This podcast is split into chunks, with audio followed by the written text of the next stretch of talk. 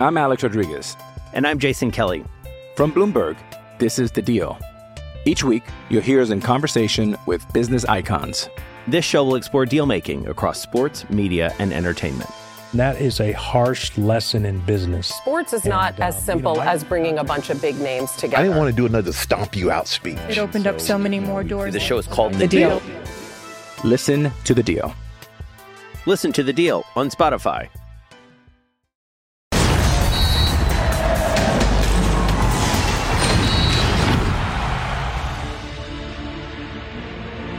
¿Es en serio Cruz Azul? Decides correr a Ricardo Ferretti, el entrenador más ganador de la actualidad en México que en 32 años. 32 años, nunca había sido despedido en pleno torneo. Eso es una mentada. Y no se trata de defender lo indefendible, los números del Tuque en 17 partidos dirigidos son pobres tirándole a mediocres, pero si la directiva de la máquina piensa que la culpa es de Ferretti, están fritos. El trabajo principal de la cementera es producir material para construir suelos, paredes y techos, no para destruir al fútbol.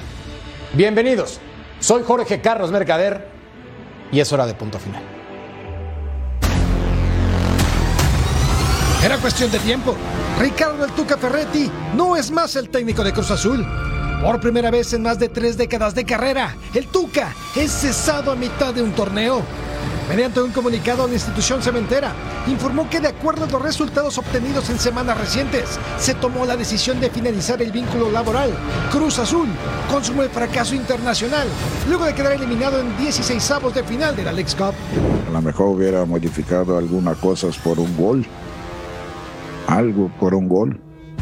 Eso sí, pero no encuentro algo que los jugadores no estuvieran buscando, no estuvieran intentando para hacerlo.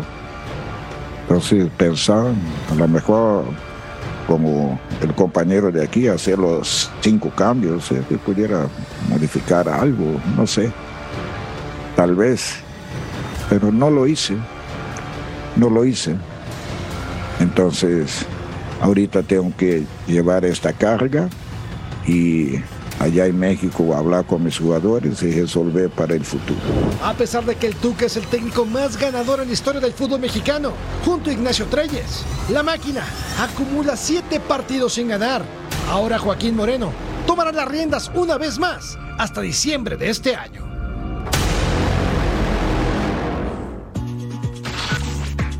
Ay, Cruz Azul. Ricardo Ferretti fuera de la máquina. Joaquín Moreno, como siempre, a rescatar el barco. América enfrenta a Nashville.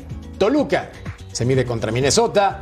Y los juegos en la League's Cup presentes. Así como presentes nosotros en esta edición y les prometemos que la vamos a pasar muy bien. Hoy en compañía de Vero González. Vero, ¿cómo estás? Bienvenida. Qué bonita noche, gracias, un placer siempre. Y bueno, sí, aunque estemos un poquito enojados, porque yo sí estoy en la lista de sorprendidas y enojados por lo que le pasó al Tuca, pero tienes toda la razón. Siempre nos divertimos en este programa y yo sé que así va a ser. Ahorita platicamos de eso. Hablando de diversión, el que siempre se despeina con comentarios polémicos es el Ru, Ru, Ru, Ruso Brailovsky. ¿Cómo está, Ruso? Me sorprendiste. ¿Cómo están? Buenas noches para todos. Eh, veo, veo iluminada eh, debajo, debajo de mi pantalla. Se iluminó, salió el sol. Qué maravilla, ¿eh? Ya era hora. Ya tocaba. Cuando quieras, Rusito, cuando quieras. Aquí me pongo, aquí. Adelantito. mirá qué belleza. Mirá qué belleza. Aparte de que sabe de fútbol, es linda. Todo junto. Buenísimo. Totalmente de acuerdo con el ruso Brailovsky. Y al que tenemos que saludar con cariño y con unas mañanitas merecidas es a mi querido Martín Zúñiga, el pulpo. Figura feliz cumpleaños. ¿Cómo estás, crack? Mira, nada más ¿Qué la tal, Mercader? todas, ¿eh? Mira la musiquita, el para ti, padrino. cumpleañero. Muy bien, muy bien. No, muchísimas gracias. La verdad, ayer eh, me, me dio mucho gusto que todos me felicitaron por medio del chat. Muchísimas gracias. Este, un placer, como siempre, poder, poder estar aquí con todos ustedes. Muy amable. Mi querido Pulpo, felicidades, feliz cumpleaños y que la pases increíble, Gracias. hermano. Y también saludamos con mucho cariño a Armando Melgar, la fuente confiable y certera de Cruz Azul, hermano. ¿Cómo estás? Muy bien. Tenemos que platicar de muchas cosas porque Tenemos mucho que platicar. Muy buenas noches a todos. Qué gusto estar con ustedes, con Vero, con el ruso. Fuerte abrazo también para el pulpo cumpleañero. Híjole, noticia. A ver, se veía venir lo del Tuca, ¿no? Si no era ahorita, iba a ser una semana antes en caso de quedar eliminado en la ronda anterior. Entonces era un strike cantado, lo habíamos ya comentado en esta mesa. Si no pasaba algo extraordinario con este Cruz Azul en la League's Cup, el Tuca se iba. Bueno, repasemos la encuesta para que ustedes participen con nosotros. ¿Quién le está haciendo más daño al Cruz Azul? Ájale. ¿Los entrenadores, los jugadores o la directiva? Pregunta brava. Y es que en este caso, como lo mencionaba al principio del programa, creo que no podemos tapar el sol con un dedo. Evidentemente los números de Ricardo Ferretti son muy pobres. Desde que llegó la temporada anterior acumula 17 partidos, pero Russo, soy de los fieles creyentes que en la máquina las decisiones se toman mal, no de ahora, de años atrás, y acá vemos el comunicado oficial en mayúsculas, gracias por tu entrega, como si eso fuera suficiente. Hagan ustedes el favor. Mira, eh, a mí me parece primero una falta de respeto. Una falta de respeto para uno de los más grandes técnicos del fútbol nacional. Y si no les gusta cómo entrena o si no les gusta cómo juega, que miren los resultados. Yo a los técnicos los mido por, eh, por, por eso mismo, por levantar trofeos, por hacer equipos que están peleando por descenso llevarlos al título. Y este es un tipo marcado. Por el otro lado, un tipo que tiene eh, un carácter muy especial. No sabían cuando lo fueron a buscar quién era el Tuca, es un punto dos. Y la tercera, ¿Quién decide? Porque lo decías bien en tu editorial, pocas veces coincidimos, con respecto a lo que deben hacer los dirigentes de, de, esta cementera y lo que deberían hacer la gente de fútbol. Caso el Conejo Pérez. Yo no creo que esta decisión sea del Conejo. Yo no creo que esta decisión sea por el tema fútbol. Yo sí creo que hacen tan mal las cosas esta nueva directiva de Cruz Azul que a veces, y algunos me dirán que estoy exagerando, uno dice, y Billy al final lo están extrañando, porque futbolísticamente por lo menos cumplía con contratos, traía técnicos de primera, traía jugadores de primera y los resultados no se daban. Digo, ¿qué hacen estos tipos? Quieren hacer un equipo grande, porque Cruz Azul es una institución enorme. La quieren hacer así chiquita, lo logran, ¿eh? En poquito tiempo lo van a lograr. Veamos algunos números entonces que les presentamos en punto final para que ustedes tengan el contexto y totalmente de acuerdo con el ruso. Acá los 17 juegos con la máquina, 6 victorias, 3 empates, 8 derrotas. Insisto, el 39.21% de efectividad es muy pobre para una situación o institución como el Cruz Azul. Pero Vero, yo sí soy de los creyentes que en este momento la palabra proyecto tendría que sustentar a un conjunto que se está cayendo otra vez a pedazos por malas decisiones directivas. Pero si te fijas, es algo de un cuento de nunca acabar del Cruz Azul en realidad. O sea, ¿por qué no buscamos mejor el común denominador y ver que no los jugadores, que no el director técnico, que todo viene desde arriba desde hace muchos años? El Cruz Azul bien lo dice, se viene cayendo desde hace tiempo y dices tú, ¿Por qué? Las decisiones, que es algo muy importante. ¿Quién las está tomando? Porque, ojo, ¿eh? yo creo que muchos le pueden echar la culpa a Tuca Ferretti de, sí, los refuerzos no han funcionado y tú los trajiste todos. Discúlpenme, él con su carácter y con su forma de ser, que a cada club que pisa pide su equipo y exige su equipo y sus decisiones. Ojo, señores, aquí no el 100% de las decisiones han sido nada más del Tuca Ferretti. Pero yo lo que sí lo voy a regañar nada más al Tuca es, más que nada, agarrar el timón del Cruz Azul para empezar. Yo creo que desde ahí fue muy arriesgado, porque cuando un club viene tambaleándose desde hace muchos años, yo creo que a lo mejor, ¿para qué entras a mancharte? Mejor vete a un club donde sí lo vayas a explotar y sí te vayan a dejar ser tú. Pulpo, tú sabías perfectamente bien cómo trabaja Ricardo Ferretti, entiendes a la perfección el fútbol, pero sí explícame el por qué estas decisiones, que en este caso puede estar justificada con números, son tomadas en algo que aparenta ser tan a la ligera otra vez. Sí, pero principalmente en los números evidentemente recientes, pues digamos no hay que los sostenga, ¿no? Pero hay técnicos que tienen crédito por lo que ya mencionó el ruso anteriormente. Todos los galardones, todos los trofeos, los campeonatos que ha ganado, los momentos en los que se ha visto mal, por ejemplo en Chivas y después recuperaba el timón, los hacía campeones, este, después llegar a Tigres, de repente temporadas donde no le van las cosas muy bien con la presión, con la presión que existe en Monterrey y se recuperaba con el equipo que tiene y lograba ser campeón. Yo creo que perdieron una gran oportunidad de poder eh, tener cierto orden a nivel equipo, futbolísticamente hablando. A lo mejor hizo cosas, no lo sé. Armando está mucho más enterado de esta situación en el día a día. Eh, a lo mejor hizo cosas que incomodó a alguien atrás Y normalmente, y hay que decirlo como es, el negocio está en el cambio de entrenadores y en el cambio de futbolistas, principalmente extranjeros. Y en Cruz Azul habría que saber, no, no que se haya ido por, el, por la falta de resultados, sino realmente por qué. Y si va a venir un entrenador nuevo, a buscar con quién está vinculado, porque a mí se me hace muy raro siempre lo que acontece en este equipo, de verdad. Tú que llegó a medio torneo, no le alcanzó. Y recién en un torneo que unos sí le dan importancia y otros no, resulta que aprovechas que está lejos de México para ir moviendo las aguas, porque esto no lo decidieron recién llegando él, ¿eh? Le estaban moviendo al agua desde que estaba en los Estados Unidos, seguramente. Sí. Por supuesto. Viendo los resultados, Miami, Atlanta United y Charlotte son los equipos a los cuales Cruz Azul enfrentó. Armando contra Miami, el primer tiempo Cruz Azul tuvo para ganar el juego. Para golear incluso.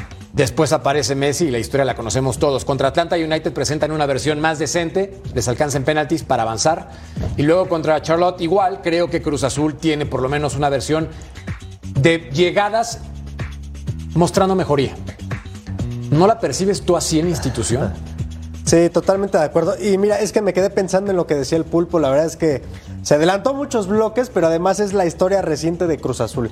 ¿Por qué hacen el cambio de técnico? ¿Quién va a llegar? Más adelante vamos a platicar de las opciones reales que tiene el Cruz Azul. Pero lo que sí te puedo decir es que todas estas decisiones, y no es que el Tuca haya hecho algo malo en específico, pero evidentemente su presencia sí incomoda a un sector importante de la directiva. Y por eso es que se decide hacer este cambio, justo cuando estás a dos semanas y media de reanudar la liga en México. Pero Armando, Armando, discúlpame, no, no, no sabías, vos que estás muy metido allá y sabes todo, no sabían a quién contrataban todos en este país, conocemos el carácter del Tuca y cómo se maneja, que ellos no lo sabían. Sí, pero no me refiero, no me refiero tanto a las actitudes, Ruso, sino a las exigencias. A ver, te voy a poner un caso muy puntual. Ahorita está buscando un 9 el equipo, ¿no? Bueno, el Tuca pidió un 9 y la directiva le dijo, bueno, sí, te traemos un 9, pero este que tú quieres no. Están estos tres. Y el Tuca decía, bueno, es que estos tres, pues ninguno me sirve, ninguno me convence, ninguno es lo que necesita este equipo, ¿no? Uno de ellos podría ser Diver Cambindo, por ejemplo, que está ahorita en el equipo y que no das un peso por él. Entonces, ese tipo de, de- de situaciones eh, a, la, a la directiva le incomoda porque Cruz Azul es un equipo que está acostumbrado a hacer lo que el máximo jerarca decida, más allá de lo deportivo, de lo económico, siempre se tiene que hacer lo que decida el líder en turno. Entonces no es una cuestión deportiva, me estás diciendo. No decide el tipo que va a manejar Claro. a los jugadores en la cancha. Bueno, hoy se, No hoy se hoy se están agarrando de estos pobres resultados, como decía Merca, para, para dar este golpe en, en la dirección técnica, ¿no? Pero la realidad Ajá. es esa. A ver, cuando Juan Reynoso fue campeón, al torneo siguiente lo echaron. Y era el técnico Sí, que sí. había roto una sequía de 23 años y medio sin ser campeón. ¿Tú crees que no tenía créditos Juan Reynoso para estar dos o tres años en Cruz Azul? En Cruz Azul no hay proyecto. Ese es el problema. Estamos Claro. hablando de proyectos. En Cruz Azul no existen los proyectos. ¿Quién ha tenido un pero proyecto en ¿por Cruz? Azul? Pero ¿por qué esto, Armando? A ver, que- quiero entender. Yo, yo me, o sea, me imagino que la mayoría de los directivos dicen, si nos va mejor, ganamos más lana, traemos más gente, tenemos mejores resultados, tenemos sponsor, tenemos de todo. ¿Por qué hacen esto los dirigentes? En Cruz Azul específicamente, ¿por qué lo hacen? ¿Al- ¿Hay algo por detrás de todo esto? ¿Hay un negocio? ¿Quieren ser los que manejan todo y entonces se sienten poderosos? ¿Qué es lo que pasa? Es un conjunto de muchas cosas, Ruso. A ver, lo, lo decíamos en, en la entrada, ¿no? Cuando las decisiones las toman en una cooperativa, que su fuerte es eh, otro que no es el fútbol, evidentemente ya estás mal, ¿no? Eh, seguramente te vas a equivocar. El margen de equivocación es, es muy amplio, ¿no? Y segundo, cuando también tienes intereses económicos, eh, pues es lógico que pasen estas situaciones. En Cruz Azul siempre ha habido y existe una división de poderes, una disputa constante por hacerse con la, con la cementera, con el equipo. Que ojo, ¿eh? Para la cementera, el Cruz Azul no es tanto un negocio. El negocio real para ellos es la cementera y Cruz Azul es solamente una pequeña fracción de lo que representa Bueno, toda la Cruz Azul. La cementera y los traspasos, porque si de algo vive Claro, Cruz Azul, claro. es de los movimientos dentro de su institución que les genera algo más que fútbol y en eso coincidimos todos por cómo funciona. Vero había tocado un punto que me llama poderosamente la atención y creo que tiene razón. Entonces, ¿por qué Ricardo Ferretti acepta el llegar a Cruz Azul conociendo, si ya saben cómo se ponen, ¿para qué lo invitan? Pues Todos lo sabemos, ¿no? O sea, creo que el Tuca, siendo quien es y el ganador, yo no sé si dijo, bueno, es uno de los equipos grandes, hoy en día es un proyecto más, porque al final, bueno, un equipo más, porque él ama ama el fútbol y él creo que nunca, si fuera por él, nunca dejaría de dirigir en el fútbol. Pero yo no sé después de eso, porque todo el mundo entero sabemos cómo se maneja el Cruz Azul. Entonces, ¿en qué momento él decidió meterse a una pecera con tiburones? Lo que pasa es que que esperaba esto también que fuera ya su última gran oportunidad, ¿no? Él, él quería un título más de liga y, y él consideró que estando en un equipo grande estaría más cerca de lograrlo. Sin embargo, escogió Cruz Azul y Ah, es todo lo punto. contrario. ¿Sabes qué me brinca a mí? Armando, ¿Sabes qué me ¿por brinca a mí, cuánto Armando? tiempo firmó? Hasta diciembre, tenía contrato hasta diciembre. Y lo dije aquí desde el principio, ¿eh? Era bien difícil que el Tuca se mantuviera en Cruz Azul más allá de diciembre. Desde el principio. E- Era algo muy, muy complicado. Sí, Pulpo. Sea, sí, a mí lo que me brinca es que eh, todos están conscientes que le hace falta un 9. Y si son empresarios, me imagino que deben ser inteligentes y buscar lo mejor para la institución. Y la manera de jugar no la conocen ellos. La manera que quieres que juegue tu equipo es la que el Tuca va a imponer. Entonces, Claro. pues hay que preguntarle a él cuál es el 9 que quiere. Pero le dicen, no, tenemos tres. ¿Y esos tres a quién pertenecen? ¿Y esos tres con quién están vinculados? Ese sería el tema, de verdad. O sea, que realmente hurgaran, buscaran, este, para ver hasta dónde te lleva. Porque luego resulta que siempre cortas el hilo por lo más delgado, ¿no? Es que cuando tienes a un director deportivo, pero no es el, el quien toma las decisiones o el que pone las principales ¿Qué está opciones en haciendo la- el Conejo Pérez, Armando? Porque Pues batallando contra todas estas fuerzas que tiene él mismo en Cruz Azul, ¿no? Porque a él le dan la oportunidad y él está tratando de trabajar, de imponer, ¿Qué de ha cooperar. decidido? Él es el que trabajó más en conjunto con trabajo. el Conejo. Él es el que trabajaba más en conjunto con, con el Tuca, ¿no? Él estaba más cercano al campo y él le decía, ok, Tuca, ¿tú quieres esto? Sí, bueno, a ver, mira, te lo voy a tratar de conseguir, ¿no? Y le ponía las opciones y más o menos se ponían de acuerdo, pero siempre, siempre eh, eh, la palomeada, pues viene de arriba, ¿no? Viene de Víctor Velázquez y por supuesto también viene de Jaime Ordiales, como ya lo habíamos platicado. Él continúa siendo un asesor importante para, para Víctor Velázquez y para Cruz Azul. Entonces, cuando tienes esta división, cuando no, no unifican criterios, pues este es el resultado. entonces Ahora acabas de hablar de acabas de hablar de, de Ordiales, no, no, yo, yo no me meto en la persona en sí, si digo, cuando se fue dijeron que no lo querían ver más porque se fue mal y porque ha habido la selección. Y luego lo regresan y termina tomando decisiones, ¿cómo es el tema? Bueno, se fue mal con jugadores, pero con Víctor Velázquez siempre ha estado bien, siempre ha sido, me atrevo a decir que hasta un amigo cercano del presidente. Entonces, él tuvo Ah. problemas con líderes como Pablo Aguilar, que por eso no, que por eso se fue, con Chuy Corona. Ojo, eh, parte de la salida de Chuy Corona se debe también, digamos, a este regreso de Jaime Ordiales, eh. Él finalmente es el que le pone el- la estocada final. Mira, Russo, yo no me quiero meter en temas de grandeza porque está claro que Cruz Azul es uno de los grandes del fútbol mexicano. En eso no hay ninguna duda, estamos todos de acuerdo. Pero cuando tienes tres títulos de liga en los últimos 44 años, muchísimas cosas, muchísimas cosas está dejando de hacer tu directiva. Pero muchísimas cosas. No es quitarle responsabilidad a los entrenadores o a los jugadores que evidentemente también forman parte de esta institución. Pero tres títulos de liga en los últimos 44 Sí. años no combinan con la grandeza de esta institución. Jorgito, una salvedad. La directiva anterior, y coincidíamos prácticamente en todos lados, no importa dónde trabajamos, la gente que ve y sigue el fútbol y que somos los comunicadores, coincidíamos que la directiva anterior traía jugadores de primerísimo nivel. ¿Estás de acuerdo? Sí. Traía técnicos de primerísimo nivel y ahí sí le podías echar la culpa al técnico, porque con los jugadores que te traían no podías no salir campeón. Esta no se ve que traiga jugadores de primerísimo nivel. Esta no trae jugadores para poder llegar a conquistar un título. Esta no está trayendo nombres para que la gente otra vez sienta los colores. A ver, he escuchado inclusive a Carlos Hermosillo, un tipo que es enfermo de Cruz Azul, que ya está cansado y está podrido y que todo, cada vez que lo escuchás dice lo mismo con respecto a la institución que está mal manejada y que la están haciendo, él mismo lo dice, chiquitita. Entonces vos decís, yo no lo entiendo, porque antes, por lo menos, insisto, a la cuestión deportiva le podías echar la culpa al técnico porque le traían de todo. Hoy no le podés echar toda la culpa al técnico. Totalmente de acuerdo. Es que ahora no lo puedes hacer, estoy completamente de acuerdo contigo. Y hablando de los cinco grandes del fútbol mexicano, cinco grandes, hay que decir que Cruz Azul es el campeón más reciente de todos. Fueron campeones apenas en el Guardianes 2021, entonces tiene menos tiempo de sufrir que Guadalajara, que América, No, y tenía todo para que continuar. Pumas y que el propio Toluca. Y, y parecía, cuando, cuando son campeones, parecía que tenían todo, empezando desde el plantel, que era un plantelazo, tenías todo para mantener No, esa mística. No les convenía, por eso lo echaron a Reynoso. Echaron a Reynoso y vendieron a Orbelín y bueno, y se fue Romo y deshicieron todo ese equipo campeón. Eso lo hace grande, Vero. Esos títulos los hace grande Cruz Azul. Lo Claro. digo en serio, es un equipo grande. Por supuesto que es un equipo Pero se grande. está comportando su directiva como equipo chico y de rancho. Perdón, pero es la realidad. ¿Y cuándo y quién le va Es a que- cambiar la mentalidad de esta directiva? ¿Cuándo? ¿Y quién? No, de verdad. Oye, es que No, sí, no, lo que mencionaba ahorita por último el ruso, me- por eso me dio risa en el buen sentido, porque normalmente cuando encuentras un equipo campeón o logras eh, encontrar un equipo que, que se convierte en campeón, no le mueves tanto a las piezas. Porque se supone que ya encontraste la base y nada más le agregas de a poquito para, no, para no quitar esa, pues esa sinergia ¿no? que están encontrando tus futbolistas. Y resulta que lo desmantelas. E- Y eso la verdad es increíble. Solamente en Cruz Azul pasa. Mira, acá un poco de luz para la gente de la máquina. Suena el nombre de Jaime Lozano porque nos encanta hacer el run run. Y entonces, en los medios de comunicación, Jimmy sería una opción.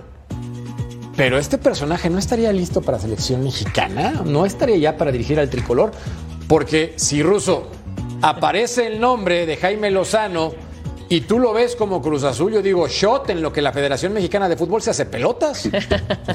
No, primero, primero me parece, me parecería a mí en lo personal una falta de respeto y me hago cargo de mis palabras que Jimmy no continúe siendo el técnico de la selección. Punto uno. Sí. Ahora, vamos a imaginarnos, porque en el fútbol mexicano dejé de sorprenderme de todo, vamos a imaginarnos que no lo llama a la federación, que está en un grupo de 70 para la elección del técnico y él es el 71. Puede pasar, puede pasar. Acaba de salir campeón, puede pasar. Y que lo llama Cruz Azul.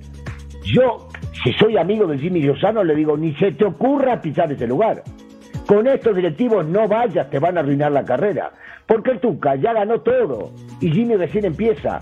No sería bueno que Jimmy agarre este equipo porque por H o por B en algún momento se les va a cruzar un cable y lo van a terminar echando. No, no, no, no, no, de ninguna manera. Yo espero, espero que Jimmy no vaya allá, por más que está el run que vos estás comentando. Y por otro lado, espero que lo lleven a la selección. Merece continuar la selección. Que esa es culpa de la Federación Mexicana de Fútbol porque prometieron que en tres semanas iban a presentar al próximo entrenador del tricolor y se acaba de cumplir hoy tres semanas de que los directivos dijeron, señores, no, no entendiste. ya les tenemos, ya se cumplieron hoy tres semanas. No, no, no entendiste. No, Se viene mañana Eran video. tres- Escucha, te voy a explicar. Eran tres semanas a partir de hoy. Tiene razón. Mala mía. A partir de que vos lo dijiste, a partir de que vos lo decías en el programa, parten nuevamente tres semanas. La inocencia de parte de Jorge Mercader, Ya. que está al pendiente de los tiempos de la federa- Federación. Perdóname. Qué boludo. Sí, eres- Dios. Perdóname, ¿tienes? Eres tú. No eres tú, Federación, soy yo. Bueno, Claro. la encuesta entonces en punto final. ¿Quién le está haciendo más daño al Cruz Azul? Pues la directiva en un 79%, más claro ni el agua. Están destrozando a un conjunto que históricamente ha sido ganador y que también en su defensa hay que decir los títulos que han ganado. Veíamos la lista, pero tienen Copa MX Apertura 2018, campeón de campeones en el 2020, en el 2021, Supercopa 2019. Aunque para algunos esos trofeos no tengan el mismo mérito, son títulos de una institución considerada grande del fútbol mexicano. Al volver, vamos a escuchar a Carlos Hermosillo, porque este personaje tiene los pantalones bien puestos. Lo escuchamos en punto final. No tardamos.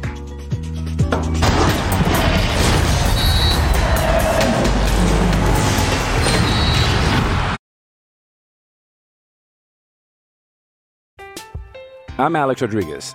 And I'm Jason Kelly. From Bloomberg, this is The Deal. Each week, you'll hear us in conversation with business icons. This show will explore deal making across sports, media, and entertainment. That is a harsh lesson in business. Sports is not uh, as simple as bringing a bunch of big names together. I didn't want to do another stomp you out speech. It opened up so many more doors. The show is called The deal.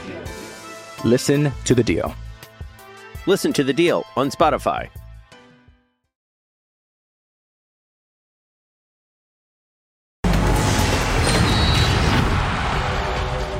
Los últimos técnicos de la máquina en Cruz Azul. Vean esto. Del 2019 a la fecha, Robert Dante Siboldi, Luis Armando González interino, Juan Reynoso, campeón y una patada en el ojo. Diego Aguirre. ¿En el ojo? Sí, y en otro lado, Ruso, donde no Ah. da el sol. Raúl Gutiérrez, Joaquín Moreno, y Ricardo Ferretti. Estamos hablando de siete entrenadores del 2019 a la fecha, contando interinos, claro está. Ese es Cruz Azul. Y el que sabe de la máquina es Carlos Hermosillo, quien está muy molesto y con justa razón. No, no lo puedo creer, ni lo puedo ver, ni lo entiendo, ni lo voy a entender. El cese del Tuca Ferretti. ¡Wow! ¿De verdad creen que el problema está en el Tuca Ferretti? El equipo jugó bien por momentos en la League Cup, generó oportunidades de gol, no las metieron. Ese es un problema que ha tenido Cruz Azul. Pero los sabiondos como Gilberto Palafox y Ergas Velázquez, que es pariente de Víctor Velázquez, pues son los que deciden. Más Palafox. Palafox. Y luego Jaime Ordiales, de asesor. ¿Para qué tienen a un director deportivo? ¿Para qué lo tienen? Dejen tomar decisiones a la gente. Ustedes dedíquense al cemento, señores directivos. Se dedíquense a vender el cemento. Pongan gente responsable y profesional. No tomen decisiones precipitadas como la que acaban de tomar. Pero esto, es, esto va en caída libre hace rato. Para los que creen que ya habíamos tocado fondo, no, no, no, no, no, nos falta, nos falta, nos falta, nos falta. Muy mala la decisión, desde mi punto de vista, muy mal Cruz Azul, cada día peor. Era una institución grande, grande, grande, a la cual quiero, amo, respeto y la llevo en la sangre. Están haciendo de esa institución una institución chiquita, mediocre. Un referente, un histórico, campeón con el conjunto de la máquina, Carlos Hermosillo, posteó en redes sociales y dice Pulpo, no hemos tocado fondo, nos falta, nos falta.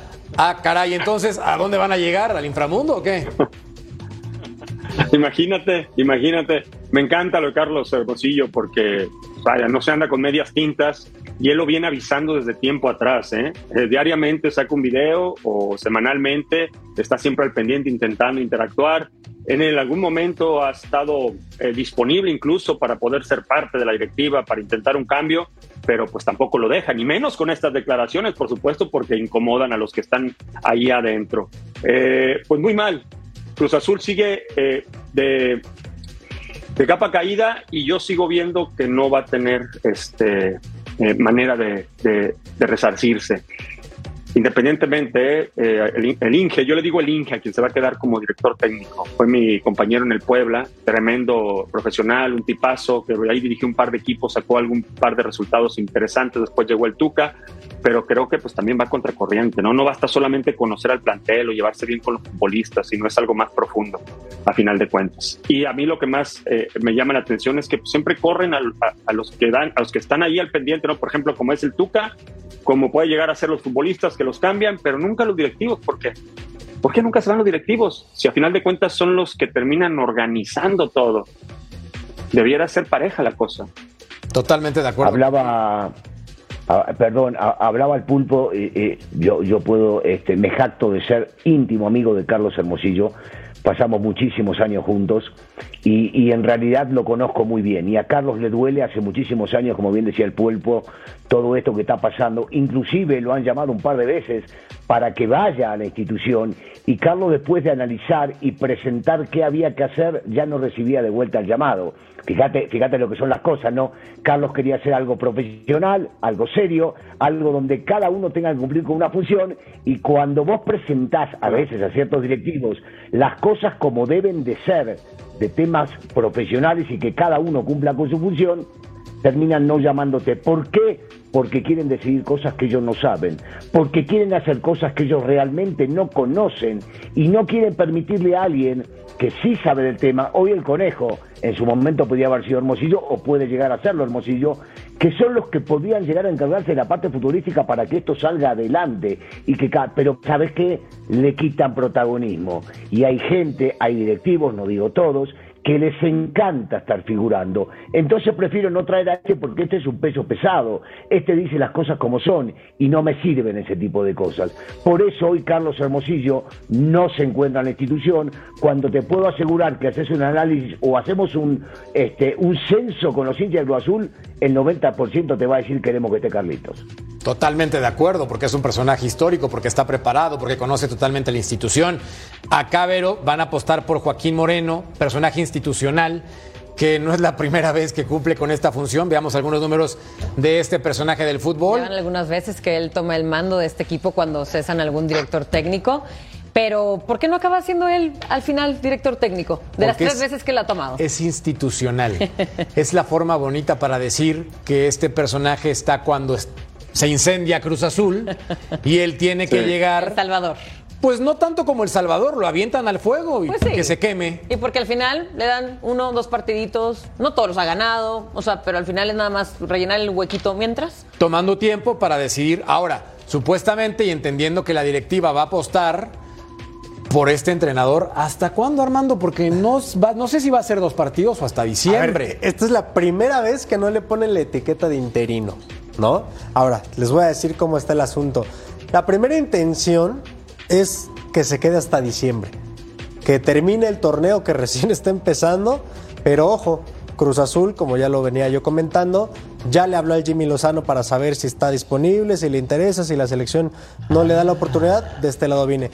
Ojo, hoy no es la primera opción el Jimmy Lozano. ¿Por qué? Porque también lo he dicho en otras ocasiones.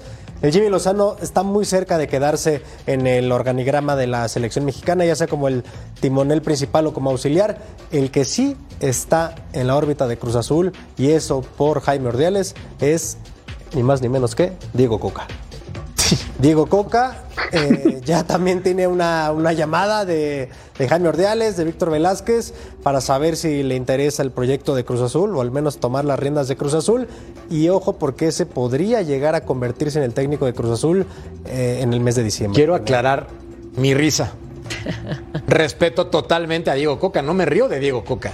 Me río de cómo funciona el fútbol mexicano. Porque Coca acaba de salir de la selección mexicana y Jaime Lozano está con la selección mexicana y resulta que quieren a los dos. Entonces, pues el mágico, cómico mundo del fútbol mexicano y Cruz Azul, ¿verdad, Pulpo? Porque, o sea, reciclemos la moda, vaya, así le llaman.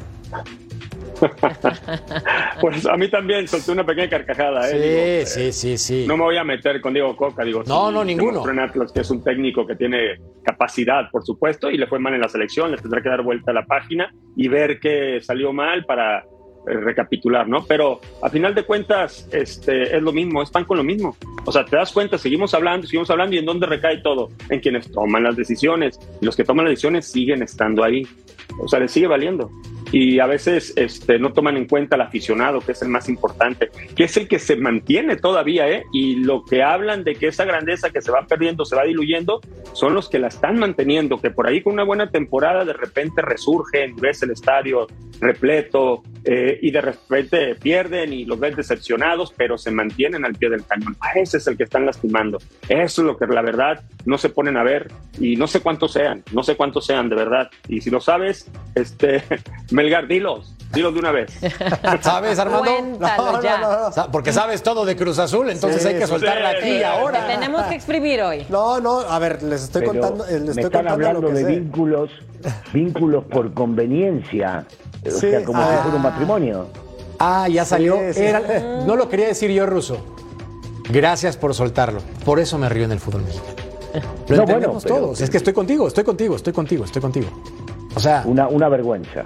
es que A ver, al final de cuentas todo esto es como dice el pulpo, hay pequeñas o micro conexiones en el fútbol que te llevan de un lado a otro, ¿no? Eh, no se trata solamente de que el representante de Diego Coca sea representante de dos jugadores del plantel de Cruz Azul, por ejemplo, ¿no? Que hoy en día lo son, Nacho Rivero y, y.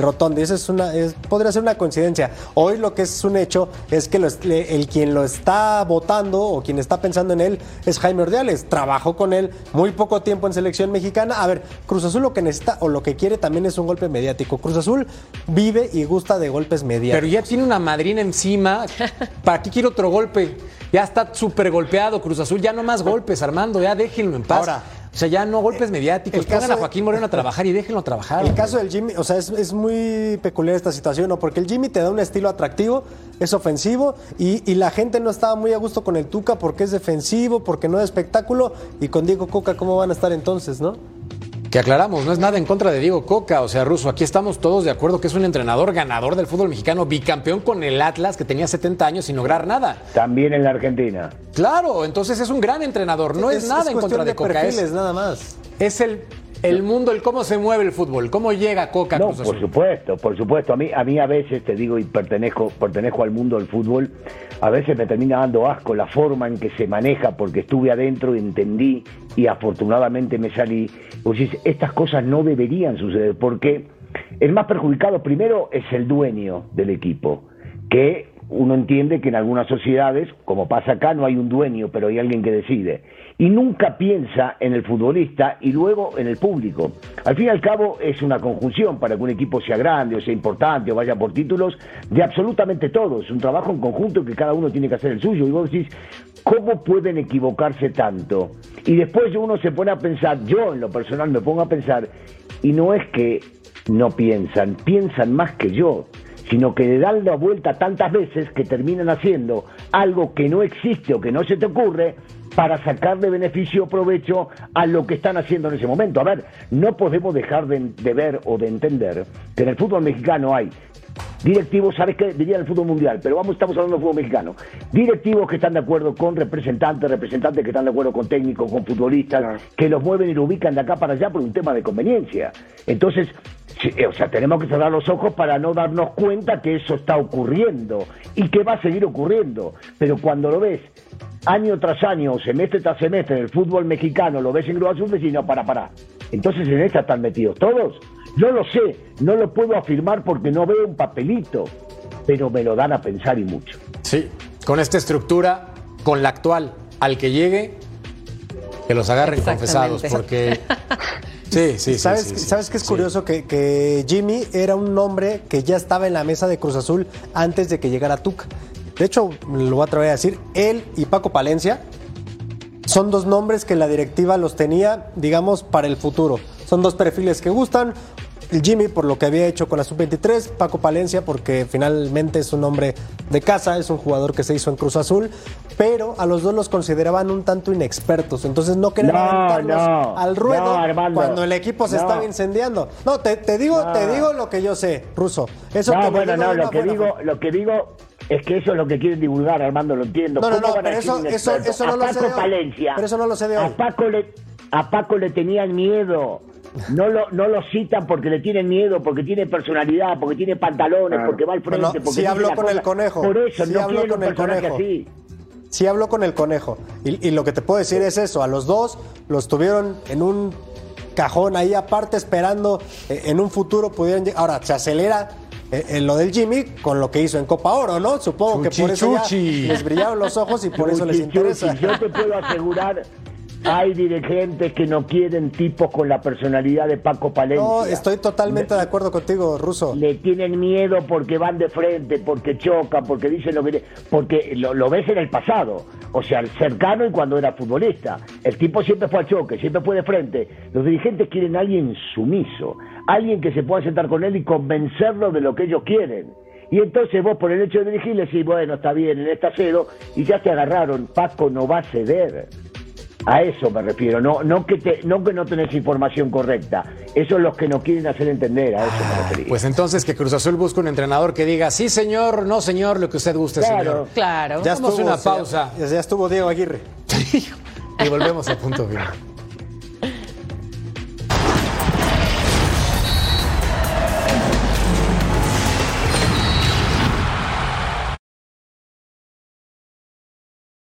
Another day is here, and you're ready for it. What to wear? Check. Breakfast, lunch, and dinner? Check. Planning for what's next and how to save for it? That's where Bank of America can help. For your financial to dos, Bank of America has experts ready to help get you closer to your goals. Get started at one of our local financial centers or 24-7 in our mobile banking app. Find a location near you at bankofamerica.com slash talk to us. What would you like the power to do? Mobile banking requires downloading the app and is only available for select devices. Message and data rates may apply. Bank of America and a member FDIC.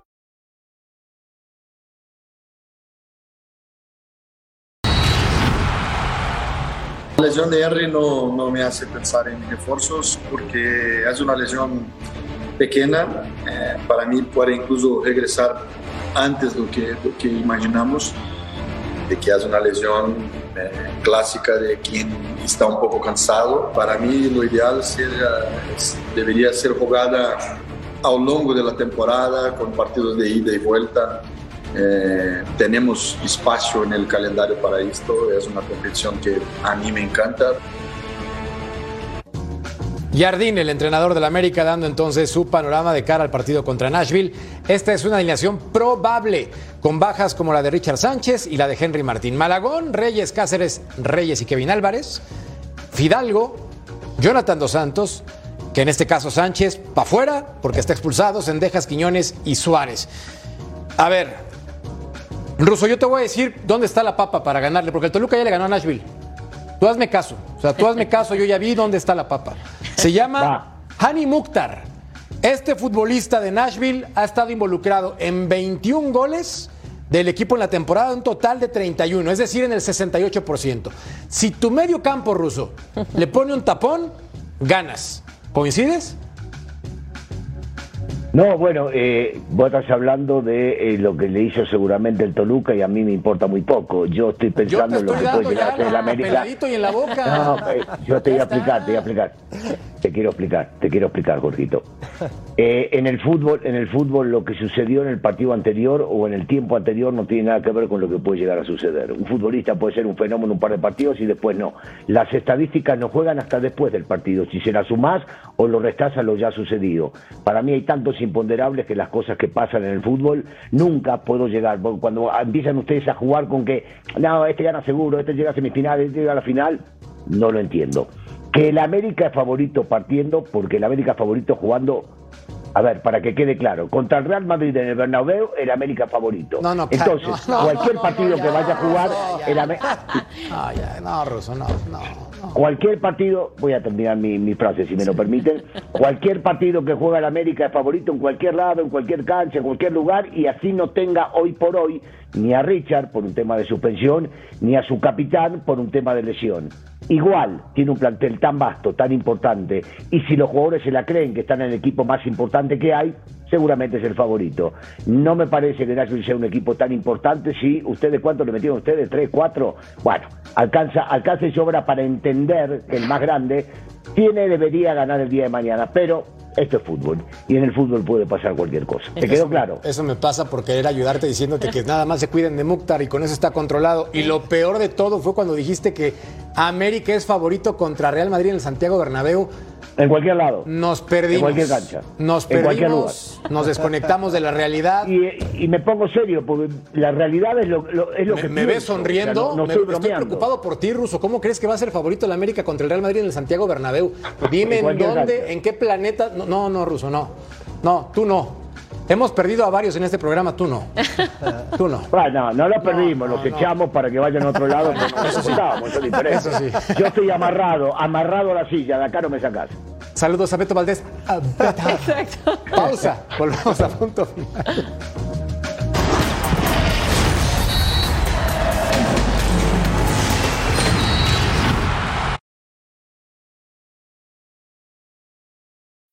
When you need mealtime inspiration, it's worth shopping Kroger, where you'll find over 30,000 mouthwatering choices that excite your inner foodie. And no matter what tasty choice you make, you'll enjoy our everyday low prices, plus extra ways to save, like digital coupons worth over $600 each week. You can also save up to $1 off per gallon at the pump with fuel points. More savings and more inspiring flavors make shopping Kroger worth it every time. Kroger, fresh for everyone. Fuel restrictions apply.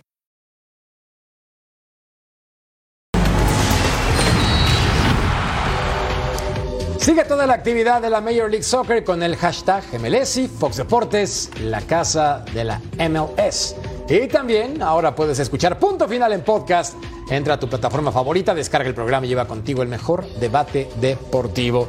Ya tú sabes. Este segmento se lo voy a dejar a Vero porque ya sabe de fútbol y tiene claro quién va a ganar entre Toluca y Minnesota. Pero, por favor, tus argumentos para decir el Toluca y por qué. Tienes toda la razón. No, en realidad eh, vamos a aplaudirle a un Toluca que, aún así teniendo un equipo eh, fresco, nuevo, también de los que tuvieron muchos cambios y muchos refuerzos. Y hablando sobre todo de refuerzos, bueno, que recién entran y hacen toda la diferencia, ¿no? Como un Pedro Raúl, eh, es un equipo que golea, es un equipo que da, da lucha, ¿no? En el campo, al extranjero, a la MLS. En fin, yo creo que un equipo como Toluca hace mucho que no lo veía así de constante, así de, fijo, de ganador. Y aparte, lo que a mí más me gusta y algo que carece luego en los equipos mexicanos es meter goles. Y creo que si algo ha hecho el Toluca es ser goleador. Tú mencionabas por ahí que no te gustaba tanto la defensiva, pero te digo algo, creo que esta ofensiva que tiene el Toluca hoy en día es lo que yo más presumo. Y también otra cosa, si tú te metes ahorita a la lista de los que más resaltan en eh, jugadores goleadores, equipo goleadores, asistencias, métete a la League's Cup y ahí vas a ver el Toluca en casi todas las categorías. Totalmente de acuerdo, impresiona. 12 Ya no lo goles levantes en más, tres porque- partidos, ya el techo lo tengo inflado, pero es basado en resultados. no, no, ¿sabes? Y rápidamente, parecía muy arriesgado que, que cambiaran tantas piezas importantes, ¿no? La de Charlie, la de Leo, pero creo que Nacho es el que me- más provecho ha sacado de este torneo para conjuntar esas piezas y digo, está todavía vivo en, este, en esta competencia, pero ya me estoy imaginando lo que puede ser en la, en la Liga el Toluca. Ya me emocioné. y yo no voy a decir que el Toluca va a ir Toluca, Santiago Bernabéu a ganarle al Real Madrid. Trofeo.